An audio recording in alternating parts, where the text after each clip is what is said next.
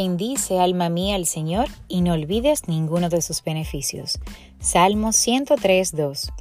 En el Salmo 103, el autor hace memoria de la manera maravillosa como Dios condujo a su pueblo Israel por el desierto, de las maravillas que hizo a favor de ellos y agradece, sabiendo que ese mismo Dios está presente todos los días en nuestra vida.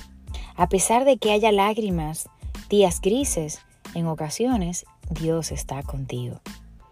Al igual que el salmista, todos los días tenemos motivos suficientes para darle gracias a Dios.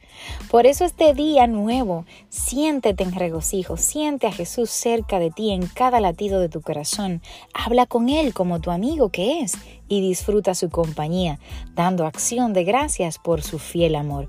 Así como todas las cosas lindas que Dios te ha concedido, así agradeza agradezca tu corazón en este hermoso día.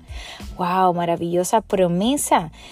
Como dice el salmista, oh alma mía, no olvides ninguno de los beneficios.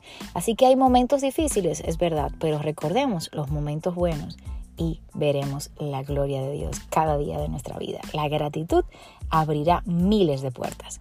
Pues como siempre te invito a que me ayudes a compartir para que podamos llegar juntos a más vidas. Y yo me despido deseándote un bendecido y feliz día. Hasta la próxima.